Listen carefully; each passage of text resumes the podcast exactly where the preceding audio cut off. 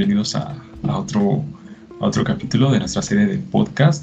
Esta vez estamos intentando con algo muy distinto que también es eh, los podcasts a través de YouTube, pues para que también nos conozcan y se involucren en la conversación con nosotros, ¿no? Eh, pues en esta ocasión vamos a platicar mi colega Rosalind Rojas y su servidor Miguel Ángel Bautista. Vamos a abordar el tema sobre mi compañera la ansiedad. Entonces, Rosalind, pues yo creo que es un tema bastante interesante y yo creo que es un, es, es un problema que actualmente pues yo me atrevería a decir que está en boga, que es, no es nuevo, pero pues ha este, surgido mucho y yo creo que también a raíz de la, la forma de vida que, que tenemos, que es este, pues, con la contingencia sanitaria de por medio, pues yo creo que es aún más, este, aún más mm, común encontrar este problema, ¿no? También en nosotros y en todo el mundo, ¿no?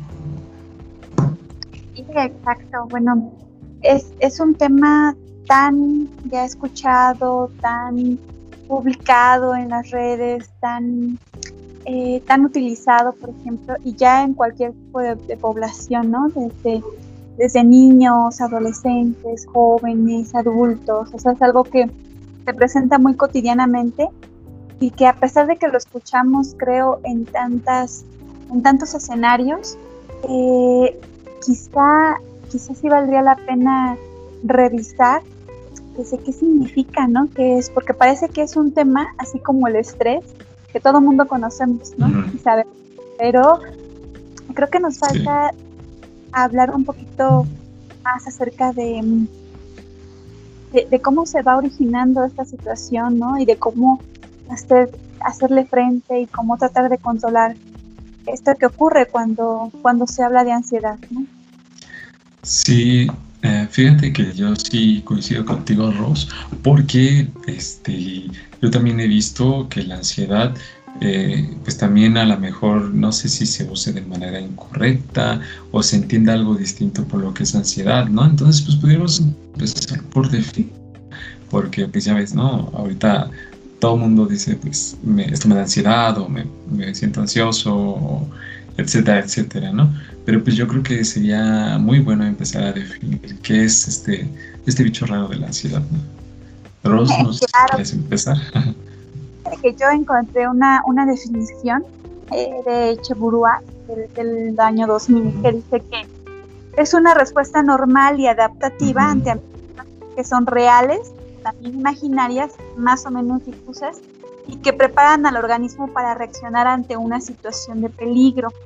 Entonces, es como una definición como así como muy general, pero existe hace una diferencia cuando la ansiedad, más que ser una respuesta al medio, una respuesta adaptativa, va a convertir como en un, como en un síntoma. Y entonces algunos hacen ahí la diferencia a cuando se refieren al aspecto patológico de la ansiedad. Y entonces ahí viene otra definición que también me gustaría compartirles. A ver, ¿tú qué opinas? Miguel, ¿qué es? Dice aquí que es la ansiedad patológica sería un estado emocional con desproporción entre la respuesta emotiva y una situación externa dada, en donde el individuo siente como una mezcla ahí de, sentimientos, ¿no? De inseguridad, de temor, de sensación de peligro, de inseguridad. Sí. Y que esto no siempre es derivado de una situación real, o sea, sino que se vive más como de una forma emocional, como de una forma psíquica, ¿no?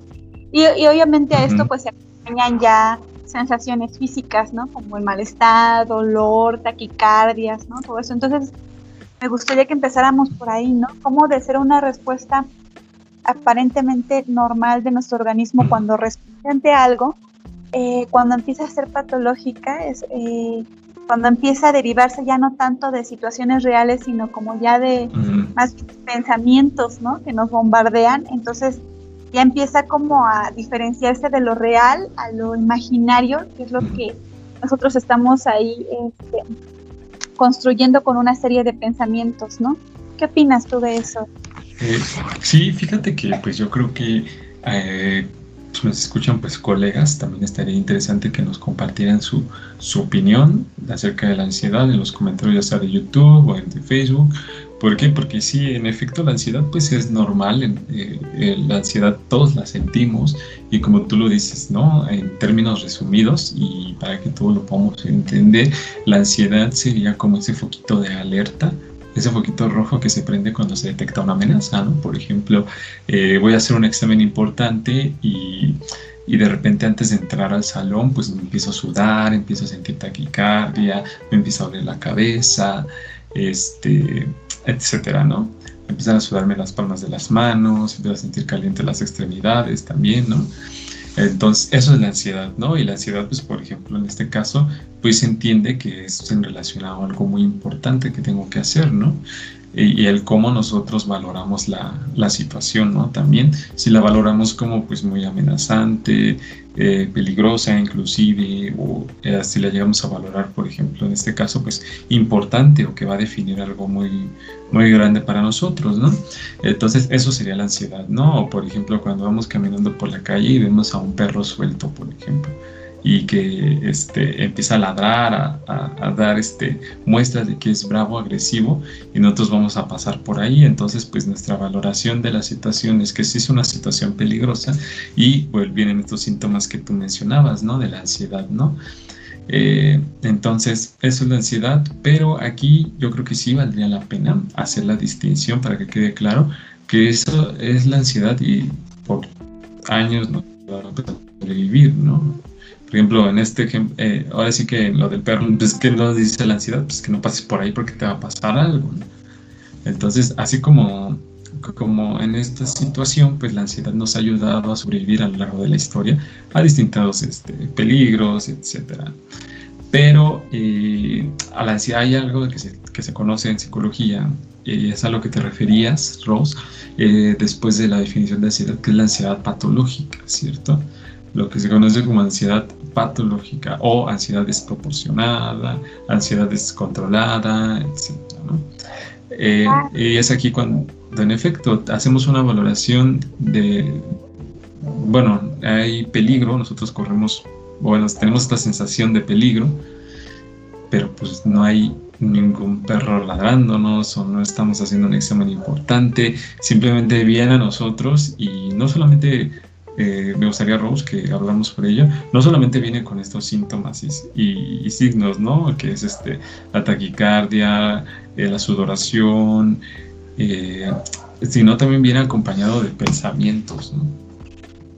Sí, y es que esos, esos justos son los que vienen a darle como ese, ese peso a la situación, ¿no? Porque, por ejemplo, si bien es cierto en este ejemplo que tú, que tú mencionabas acerca del perro, si bien es cierto que de manera inicial detectamos que hay un peligro, o sea, y que es un peligro real, eh, puede irse convirtiendo en una, en una avalancha o en un torbellino de pensamientos cuando, cuando podemos empezar a, vislumbrar la situación más allá, ¿no? Es decir, si pasa y si, si me muerde y si entonces este, adquiero cierta enfermedad por eso y si y si se complican las cosas y si me tienen que operar y si no y, entonces a grado tal de que puede ser que incluso digamos no voy a salir no no voy a salir porque pasar por ahí.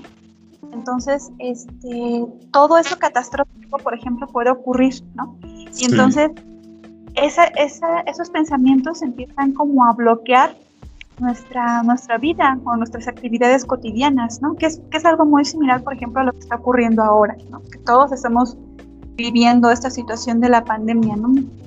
Muchas claro. que, por ejemplo, este, salimos y nos genera ese nerviosismo, ¿no? Nos genera esa ansiedad de decir, pues, ¿y si me contagio? ¿Y si encuentro alguna persona que tiene el virus? ¿Y si me rozo con esa persona? Y si salgo a comer y mis alimentos tenían ahí el, virus, o sea, y empieza, empieza a ser, ¿no? Por supuesto, hay una amenaza real, porque sí existe, pero de ahí empieza como esa avalancha de, de, pensamientos que no podemos detener, ¿no? A tal grado que podrían imitarnos y decir, pues no voy a salir, no voy a salir, ¿no? A lo mejor sí tengo que salir para trabajar, para este, para mi día a día pero empiezan a bloquearme de tal forma que digo, no voy a salir, porque eso justo a todos, todos estos pensamientos que ya se convierten de algo real a, mucho que ya es imaginario, que ya es construido por nosotros, ¿no? justo lo que tú decías, o sea, sus pensamientos. Entonces es como, me imagino como ese momento clave en donde dices, a ver, a ver, a ver, paren, paren, paren, paren, ¿no? en efecto, como tú lo mencionabas, eh, los pensamientos dentro de la ansiedad que se sale de control, digámoslo de esta manera, pues son a mil por hora, ¿no? Como tú bien lo dices. Mm, quizá en el ejemplo del perro, pues el perro estaba ahí, pero después, ¿qué es lo que pasa? Quizá nos mordió, nos pasó algo, nos hizo algo, y al día siguiente, como bien lo mencionabas, nosotros tenemos que volver a pasar por esa calle, y aunque ya no está el perro, pues vienen otra vez estos, estos síntomas de la ansiedad y estos pensamientos de la ansiedad, ¿no? Y incluso puede llegar a que, como lo mencionabas, no, no querramos salir porque pues a fuerzas tenemos que pasar por ahí sin saber si sigue o no hay el perro, ¿no? Entonces, sí, la ansiedad pues es precisamente leía, yo no recuerdo si fue un artículo o un libro donde la ansiedad era como perseguir un fantasma o ser perseguido por un fantasma. Y bueno, claro, haciendo la, aclarando, perdón, que estamos hablando de la ansiedad pues desproporcionada, ¿no? Esta ansiedad fuera de control, esta ansiedad patológica, ¿no?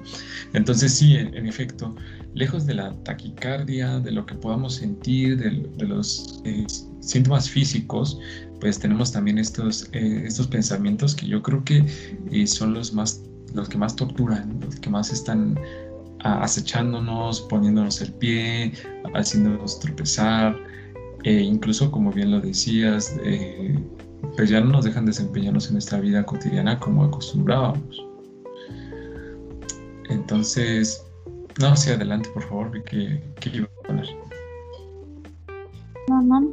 Eh, pues bueno, es que justo, justo imagínate cuán eh, significativo es para una persona sentir ese tipo de, de situaciones porque pues justo limitan tu vida y tus actividades, ¿no? Pero algo, algo bien importante que tú mencionabas al decir, al decir este, de repente parecía ser como un fantasma ajeno, pero tal vez parecía que es algo más común de lo que muchos podemos imaginarnos, ¿no? Al menos, al menos en mi caso he sentido, he sentido esta o sea, no sé si igual tú en algún momento lo has experimentado, pero esta ansiedad que de repente nos quiere sobrepasar, o sea, eh, creo que es algo más común de lo que muchos podemos, podemos creer, ¿no?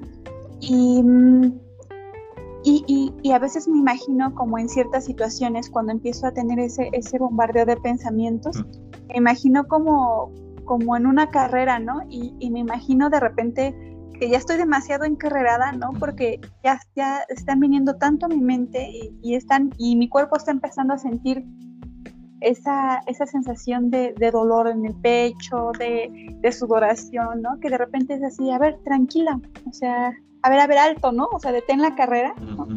Claro. un momentito y a ver qué tan, qué tan real es esta sensación de inseguridad que tienes, qué tan real es esta sensación de temor que tienes.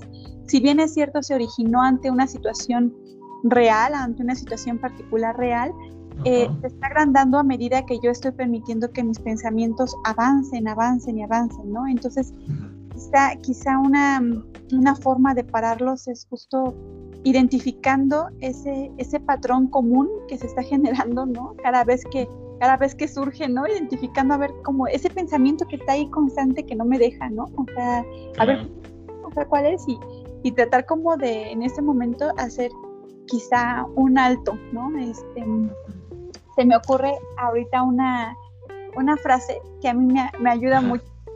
Siempre, la, siempre viene a mi mente cuando, cuando algo así me empieza a atormentar. Me acuerdo de Snoopy Charlie, ¿no? y le dice a Charlie, este, un día vamos a morir, ¿no? Él le contesta, cierto, pero los otros días no. Entonces es así como, como sí, o sea, un día me puede pasar lo que estoy pensando, ¿no? O sea, puede suceder, pero los otros días no, o sea, los otros momentos no, y hoy puede. sí. A ver, detente, porque no, no sé si alguna vez te ha tocado, pero es muy común de repente como sentir ese temor o esa ansiedad por la muerte, ¿no? De decir, ¿y si me pasa? Muero y todo. Y por supuesto, es una situación que puede darse, ¿no? Pero de ahí a estarla pensando todo el tiempo, a todas horas, en todos los momentos, pues eh, es justo lo que nos empieza a bloquear. ¿Qué opinas, Miguel? ¿Alguna vez has sentido o bombardeado pensamientos? Sí, fíjate que sí, como lo mencionábamos, eh, pues todos hemos pasado por eso, es algo normal y nos ha ayudado. Y así como nos ha ayudado, pues también, como dices, cuando sale fuera de control, ya entorpece nuestra vida. Pero sí, yo ya la he sentido. Eh, fíjate que también he tenido así experiencias en las cuales eh, quizá ah, cuando iba a hacer un examen para certificar el idioma de inglés, por ejemplo, entonces esa, esa, esa, ansiedad como saber si va a pasar, no va a pasar, este, lo que ya pagué, etcétera, Entonces, sí, he pasado desde ese tipo de ejemplos así pequeños hasta ejemplos pues, más grandes eh, en relación pues, a experiencias personales. Pero sí, la, la, ansiedad es, es perfectamente normal y fíjate, yo creo que es una muy buena frase la que usas, la, la de Snoopy Charlie, porque sí, es correcto y me atrevería a decir incluso que eh, a lo mejor un, como he conocido que tratan la ansiedad, pues básicamente el eje del tratamiento es ese. Eso te puede pasar, pero los demás no te puede pasar. Pero eh, incluso me, gustaría también hablar, de, de que nosotros quizá somos capaces igual, a lo mejor hay momentos en los que no somos tan capaces, pero somos capaces de hacer este alto y decir, oye, esta, eso, esto va a pasar o no va a pasar, qué tanta razón tienen estos pensamientos, como que somos capaces de tener alguna, por decirlo de una manera, un control sobre esto. Y, de hacer un stop y hacer la, la, reflexión de si se está pasando en serio, qué onda con esto. Nosotros podemos, y hay mucha gente que podrá, ¿no? Pero ¿qué hay cuando la gente no puede? Mucha gente también que no, no, puede hacer este, este stop y decir, ¿sabes qué? Es que esto no es real, no me va a pasar, tranquilo. Y cuando aquí es cuando pues llega a los famosos ataques de pánico, que esos pues ya son conocidos por muchos, ¿no? Donde pues esta taquicardia y sudoración se eleva y viene lo que decías al último, este miedo recurrente a morir, porque pues eso se siente en los ataques de pánico, que me voy a morir, me voy a morir y este y las sensaciones y los síntomas de la ansiedad son tan extremos en el cuerpo que en efecto eh, están reafirmando que te puedes llegar a morir sin que esto pueda llegar a pasar entonces a mí me gustaría también hablar qué pasa de esas personas que no pueden a veces hacer este stop. Bueno a mí me gustaría decir que de entrada es totalmente válido que, pidas ayuda, que pidas ayuda de alguna forma porque ciertamente no, no todo eh, pues está en el control a veces de uno mismo, ¿no? Em, bueno, justo esto me recuerda a nuestro conversatorio acerca de miedo al fracaso, ¿no? Porque a veces también, ah, ¿cómo, no me puedo yo autocontrolar, ¿no? Entonces siento que estoy fracasando esa expectativa porque yo mismo o, yo misma no puedo lograr esto, ¿no? A lo mejor para otras personas es más sencillo y logran uh como yo no puedo, ¿no? Entonces justo ahí viene una frustración de por qué, porque yo no puedo, porque a mí me está pasando em, y no puedo hacer ese alto, no puedo hacer ese, stop. Entonces a mí de manera inicial me gustaría comentar que, que finalmente pues es, es válido, claro. es válido decir pues no puedo con esto solo, ¿no? Porque justo cuando nosotros nos encontramos en una situación complicada, pues lo que vemos alrededor son complicaciones, ¿no? Es difícil a veces ver un panorama más alentador o más esperanzador, ¿no? Em, y creo que, por ejemplo, eh, una de las formas de ayuda, que es justo pues nuestra labor de, hacer terapia, em, es, es, precisamente a través de esta conversación de, de, primero, pues que la persona no se sienta como yo soy la ansiedad, ¿no? O sea, yo la tengo encima y yo soy el problema. O sea, hemos reiterado mucho esa parte de pues, esa percepción a través de de nuestro enfoque terapéutico, donde la persona no es el problema.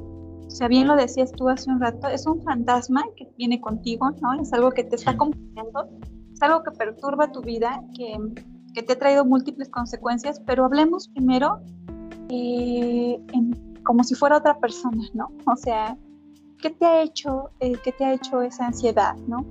Eh, ¿De qué quiere protegerte esa ansiedad, ¿no? O sea, ¿cuándo fue la primera vez que apareció en tu vida esa ansiedad, ¿no? O sea, ¿qué pensamientos le ayudan a que crezca, ¿no? A que te haga la vida de cuadritos, ¿qué, es más, hasta qué situaciones o incluso hasta qué personas le ayudan o son cambiados para que, para que quieran controlar de esa forma tu vida, ¿no?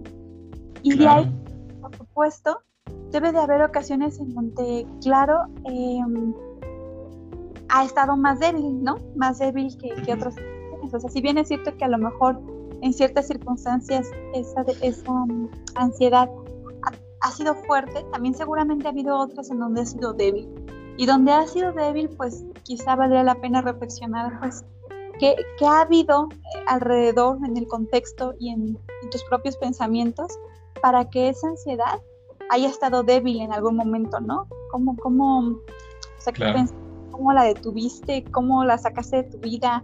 A lo mejor ya venía en camino y tú dijiste, hoy no, no, hoy no me vas a convencer de que, algo malo me va a pasar. Hoy está conmigo esta persona, hoy tengo algo más importante que hacer, o sea, y empezarle a ver como, como otra perspectiva, ¿no? Como pararte desde un lugar diferente. Pero reitero, creo que es algo que se puede hacer pues en, en conjunto con, con, otras personas, ¿no? O con otra persona que, que te ayude a ver ese otro, esa otra perspectiva. ¿no? Claro, y yo concuerdo contigo, Rose, porque la ansiedad existe. Y la ansiedad problemática, si así la queremos llamar, o como lo, la conocen, la ansiedad patológica, eh, existe y es un problema. Pero eso no me va a definir a mí como persona, como bien lo dices. Entonces, yo me imagino en este, como lo describes tú, que precisamente la ansiedad llega a veces a robarse nuestras palabras, llega a hablar por nosotros, llega a pensar por nosotros, llega incluso a escuchar por nosotros, porque quizá nosotros interpretaremos alguna cosa que escuchamos acerca de, en este caso, la pandemia, y nosotros a lo mejor diríamos, no, pues es que, que se contagia por superficies, quizá no es cierto, voy a investigarlo. Eh, o, ¿Y qué es lo que pasaría si, eh, suponiendo ¿no? que el caso de la ansiedad problemática es en relación al COVID, ¿no? Eh, ¿Qué es lo que haría la ansiedad cuando escucha eso? Pues a lo mejor la ansiedad diría, este, no, pues sabes que, que sí, se, se contagia a través de superficies y todo lo que toques te va a infectar y tú, tú vas a tener el virus, entonces es imposible escapar de él, etcétera. Y así se va haciendo la bolita de nieve.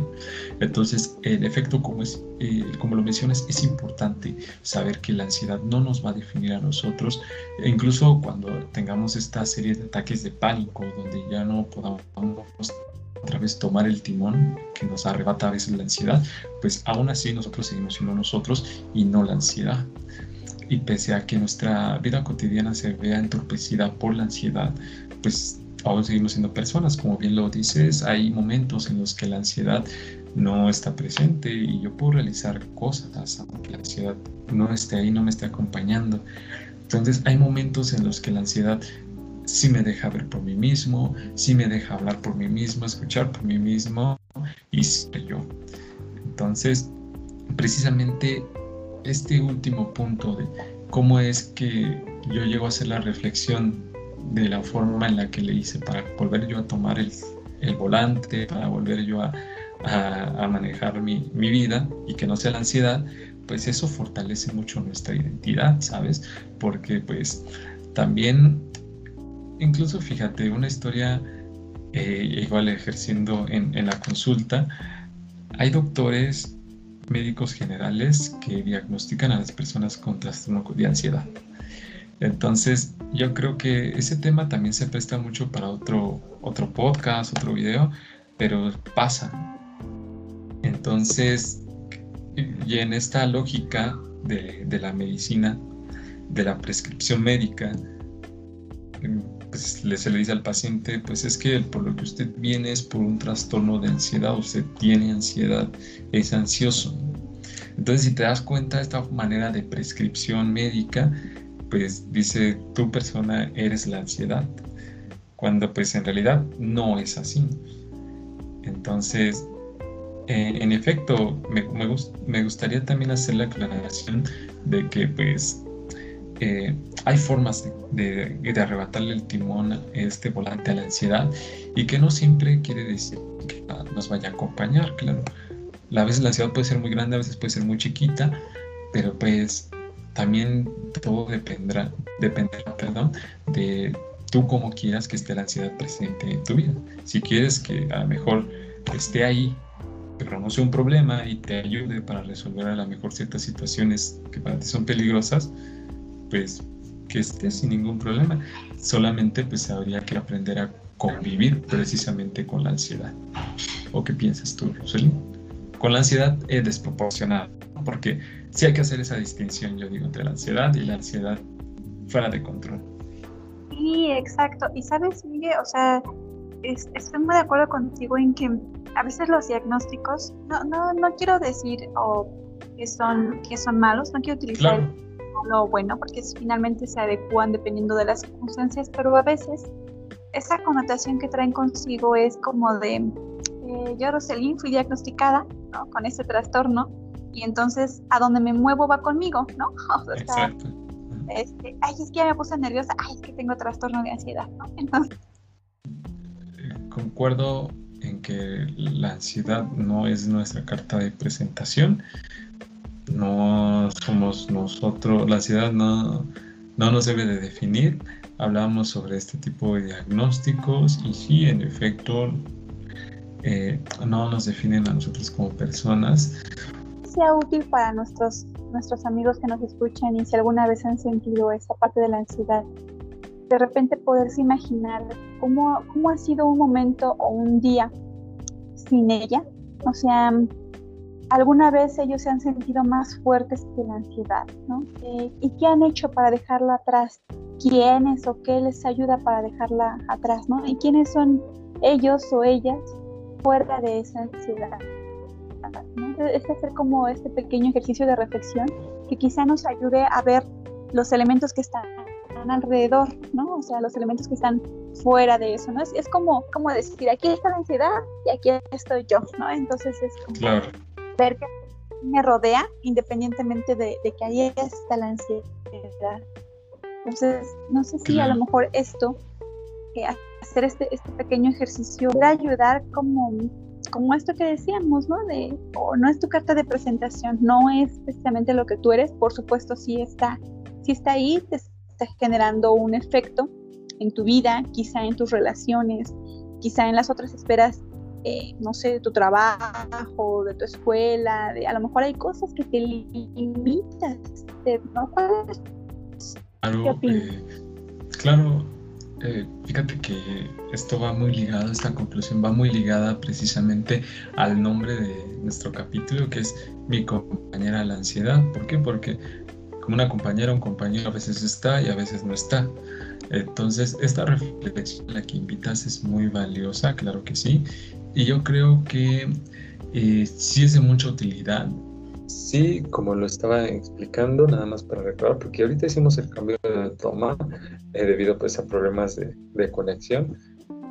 Eh, mencionaba que pues si esta reflexión que Rose propone a veces es muy difícil de hacer porque la ansiedad no nos deja realizarla y porque precisamente la ansiedad es quien nos está tanto robando las palabras, robando los pensamientos y por lo mismo no nos deja llegar a esta reflexión, pues no está tampoco mal solicitar ayuda, ¿verdad?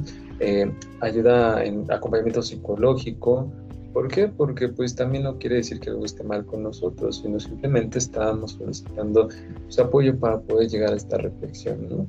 Entonces, así como la ansiedad tiene sus aliados, que puede ser la taquicardia, que puede ser el peligro, que puede ser el miedo a la muerte, distintos aliados para a veces pues ponernos el pie en nuestra vida diaria. Pues también nosotros tenemos nuestros aliados, quizá pueden ser familiares, amigos, conocidos o en este caso pues el psicólogo o la psicóloga. Entonces, lo que yo concluiría sobre la ansiedad es que la ansiedad no es mala, por algo existe, tiene una razón de ser, nos ha ayudado a lo largo de la historia, solamente que cuando se sale de control, pues ahí sí hay que hacer este tipo de reflexiones y hay que trabajar para pues, volver a meterla en cintura.